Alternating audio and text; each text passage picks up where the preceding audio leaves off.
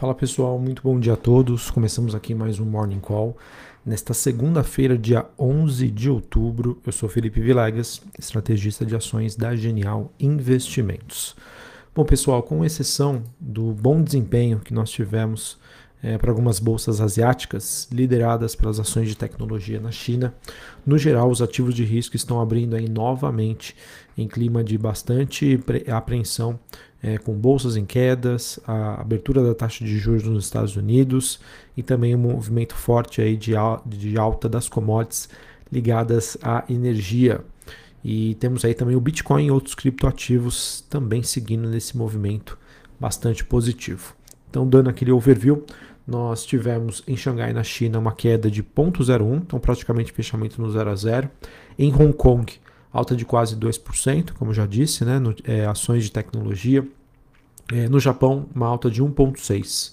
Já na Europa, pessoal, a gente tem Londres subindo 0,24%, Paris na França caindo 0,27% e em Frankfurt na Alemanha queda de 0,36. Na Europa, esse movimento aí de queda acaba sendo liderado por ações do setor imobiliário, acredito eu, impactadas né, por essas expectativas em relação ao mercado imobiliário chinês e é, essa questão de possibilidade de redução é, de, de, liquidez é, que envolve hoje né, Estados Unidos e Europa. É, enquanto petrolíferas e mineradoras acabam tendo aí um dia positivo, o que justifica, por exemplo, na minha opinião, esse movimento contrário que a gente tem para a Bolsa de Londres. Ora, levando em consideração que a Bolsa brasileira né, tem uma, uma presença aí forte de, de petrolíferas e mineradoras na composição do seu índice, pode ser que a gente também acabe apresentando hoje um desempenho acima da média por conta dessa característica que acaba sendo favorecida por um aumento das commodities.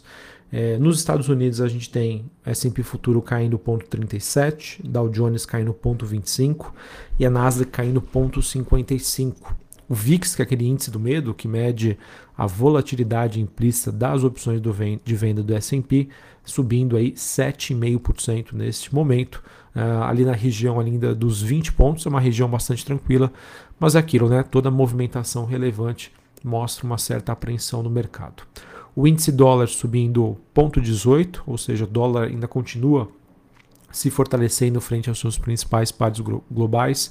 Na minha opinião, esse movimento de alta do dólar ele, ele acaba acontecendo frente aos investidores buscando por ativos mais conservadores e de alta liquidez, e o dólar acaba apresentando essa característica. Ao mesmo tempo que nós temos taxa de juros de 10 anos dos Estados Unidos, é, que apresentam aí, é, continuam apresentando aí um dia positivo. Lembrando que hoje, por conta de um feriado bancário nos Estados Unidos, não teremos né, a cotação das Treasuries. É, mas na semana passada a gente teve aí é, as Treasuries de 10 anos é, superando a barreira de 1,60. Como eu já disse anteriormente, o Bitcoin subindo neste momento mais de 2,5%, é, na região ali dos 56 mil dólares. E o grande destaque aí do dia fica por conta né, do petróleo, o WTI negociado em Nova York subindo 3%, se aproximando dos 82 dólares o barril. É, metais industriais negociados na Bolsa de Londres, tivemos o cobre subindo 1,4%, o níquel subindo 1%, e o minério de ferro negociado na Bolsa Futura de Dailan subindo mais de 8% nesta manhã.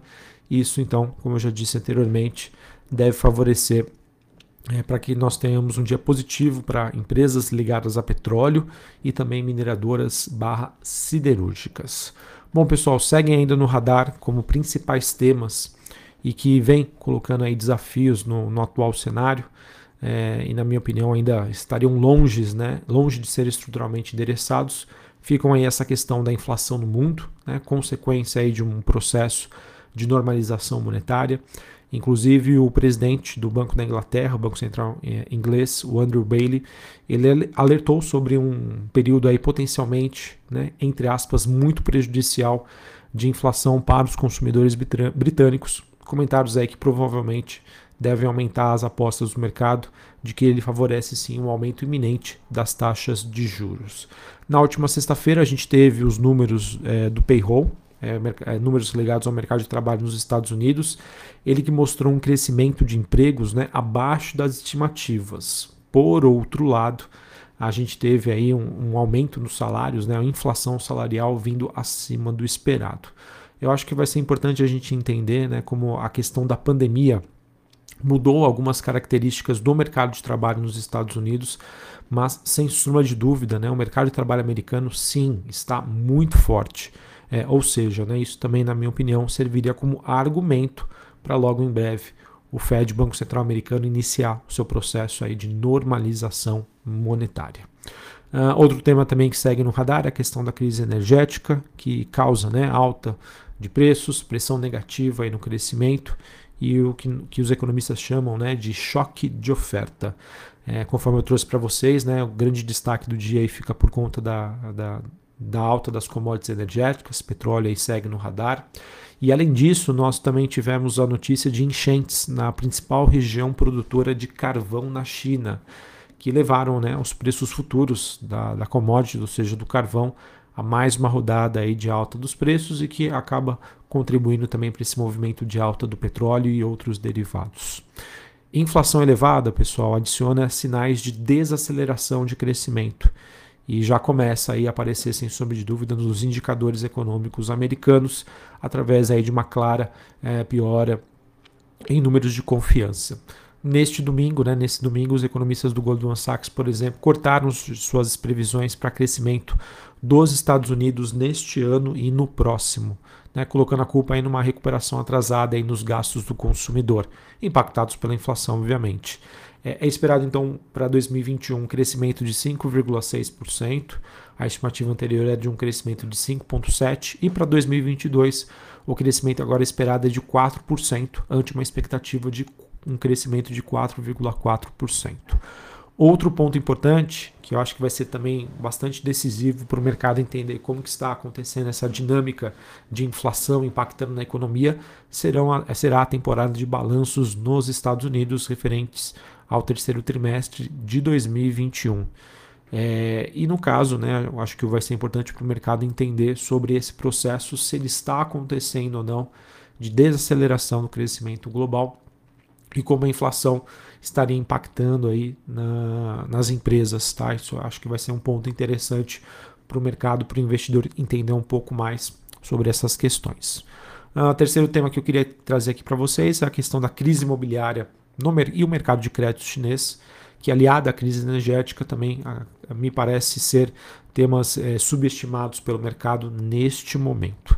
A bola da vez foi a incorporadora imobiliária chinesa Motherland, que pediu aos seus credores a permissão para atrasar o pagamento de um bonde, ou seja, de um título de dívida, né, de 250 milhões de dólares e que venceria no final do mês de outubro.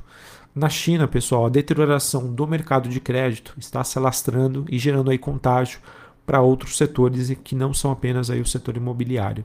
E esse movimento acaba indicando então uma enorme pressão né, e aperto sobre as condições financeiras, o que acaba sendo um vetor aí que pressiona a expectativa para crescimento econômico. Tá? Então, não tem jeito. Sem crédito, é, não tem crescimento. E o crédito não surge se você está numa situação é, em que grandes incorporadoras, grandes imobiliárias é, estão né, com problemas para pagar suas dívidas e que isso gera aí o efeito dominó e isso acaba impactando aí o mercado como um todo. E sobre o Brasil, né, a gente ainda tem sinais preocupantes sobre uma desaceleração do crescimento em meio aí a apertos nas condições financeiras, ou seja, alta de inflação e da Selic, né, com os auxílios aí governamentais se esvaziando e todos aqueles, aqueles questionamentos sobre respeito ao teto, eleições de 2022. É, acredito, pessoal, que boa parte desse cenário que eu trouxe aqui para vocês de Brasil, que é um cenário negativo, ele já teria sido antecipado pelo mercado, né? a gente já vê isso nos preços. Não é à toa que desde junho né, o mercado brasileiro se descorrelacionou das outras bolsas globais, mas mesmo assim a gente ainda passa por um cenário bastante desafiador. Uh, porém, tivemos uma notícia positiva na última sexta-feira. Uh, os dados de inflação IPCA mostraram que os núcleos de inflação podem mostrar para a gente aí, quem sabe, um cenário mais benigno à frente, não tão ruim. Isso já foi o suficiente para que a Bolsa Brasileira se destacasse e muito em termos de desempenho quando comparada a outras bolsas globais. Então é isso, pessoal. Por mais que a gente esteja aí no, dentro de um cenário super negativo, bastante desafiador, aqui no Brasil boa parte disso já foi precificado. Ou seja, melhora, melhora nesses temas, seja de vindas de política, seja de vindas em relação à inflação, juros aqui no Brasil, podem ajudar a gente a sair na frente deste processo é, que hoje preocupa bastante aí o mercado. Tá bom? É, a gente vai ter uma semana bastante curta em Brasília por conta do feriado amanhã, dia 12 de outubro. Inclusive, amanhã não tem negociação na bolsa, a gente só volta na quarta-feira. E dentre os temas da semana, a gente tem na Câmara o destaque para a discussão do projeto que trata o ICMS sobre os combustíveis, que tem sido aí uma pauta super importante. A ideia de Arthur Lira, presidente da Câmara, é que o valor imposto seja calculado a partir da variação dos preços dos combustíveis em, 2020, de, em 2019 e 2020 e que, segundo ele, né, ele que defende, levaria a uma redução imediata em cerca de 8% dos preços da gasolina, 7% do álcool e 3,7% nos preços do óleo diesel. Outro tema importante é o relator da MP sobre o auxílio emergencial, que pode apresentar o seu parecer. Ah, essa MP que tem que ser votada no Congresso Nacional até o próximo dia 7 de dezembro, para não perder a sua validade, e a votação da medida, contudo, deve vingar para as próximas semanas. E outra questão também que está sendo especulada pelo mercado, pessoal, que saiu inclusive nos jornais, é com esse impasse em relação né, ao Auxílio Brasil, é, o governo estaria começando a cogitar acionar a cláusula de calamidade, de acordo com uma reportagem do Valor Econômico, né, calamidade pública. Essa medida permitiria a renovação do auxílio emergencial, criado aí durante a pandemia, e a justificativa né, seriam os impactos socioeconômicos da crise que aprofundaram a profundeza, a pobreza, perdão, e a fome aqui no Brasil. Vamos acompanhar novamente qualquer é, questão né, que leve ao mercado um questionamento sobre respeito ao teto dos gastos, aumento de dívida, é, por mais que tenha um ótimo motivo, sem sombra de dúvida, isso acaba, é, isso acaba gerando aí pressão sobre o risco Brasil, risco país, eleva a taxa de juros de longo prazo, isso acaba sendo negativo para a precificação das ações aqui no Brasil. Bom, para a gente encerrar aqui com o noticiário corporativo, nós tivemos a B3 é, registrando um volume financeiro médio diário de 34,7 bilhões no mês de setembro. É uma alta de 24% na comparação ano contra ano. Em relação ao mês de agosto, houve um avanço de 2%. Número de investidores, pessoal, 3 é, 3, é, 3 milhões 340 mil. É um crescimento aí de quase 30% na comparação com o mesmo período do ano passado. Mesmo assim, a gente já começa a ver um processo de estabilização de entrada de novos investidores. E isso acaba acontecendo frente ao cenário mais desafiador e também é, pelo aumento aí da taxa de juros, o que torna os investimentos em renda fixa é, com retornos mais atrativos. No final de semana tivemos o Bradesco fechando o contrato de compra da participação restante, 49,99% do Banco Digio, por 625 milhões de reais. Bradesco então que passa a ter indiretamente 100% aí do capital social da empresa. Essa operação que foi realizada entre a Bradescard Elo e também a BB Elo. Uh, também tivemos a Vibra, ex-BR Distribuidora, que fechou um contrato de aquisição de até 50% da Comerc Energia. A Comerc estava dentro de um processo né, de possível IPO, mas que acabou sendo, entre aspas, né, cancelado por, essa, por esse acordo da BR Distribuidora e a Comerc Energia. Parte dessa operação se dará por uma emissão de 2 bilhões de reais em debentures. A BR Distribuidora, né, agora que é Vibra, que segue bastante forte em investimentos na parte de energia. Acredito que isso seja bem visto pelo mercado com uma visão aí de longo prazo. E por fim, nós tivemos a BR Foods, ela anunciou que vai investir cerca de 8 milhões de reais na modernização de sua planta em Buriti Alegre, em Goiás, é, como parte aí da sua jornada da indústria 4.0. A companhia afirma que esses recursos serão alocados em novas tecnologias de automação, internet das coisas, computação em nuvem e análise de dados. Notícia, obviamente, né, positiva, mas não necessariamente faz preço aí no, nas ações da BR Foods. Beleza? Bom, pessoal, acho que era isso que eu tinha para passar para vocês. Então, semana que segue ainda bastante conturbada, aqueles mesmos problemas, né? Questão de normalização monetária, Estados Unidos, Europa. Uh, a gente tem crise energética na China uh, e, de certa maneira, que a gente também acaba tendo os impactos aqui no Brasil. Uh, ao mesmo tempo que a gente tem aí um ambiente de bastante volatilidade, alta das commodities, ou seja, os desafios continuam pressionando as expectativas aí sobre crescimento econômico, trazendo aí mais uma vez é, receios em relação ao cenário estagflacionário. Inflação continua alta, crescimento econômico menor, que seria o pior para o desempenho dos ativos. Um abraço a todos, uma ótima segunda-feira. Voltamos na próxima quarta-feira, dia 13 de outubro. Um abraço a todos e até mais. Valeu.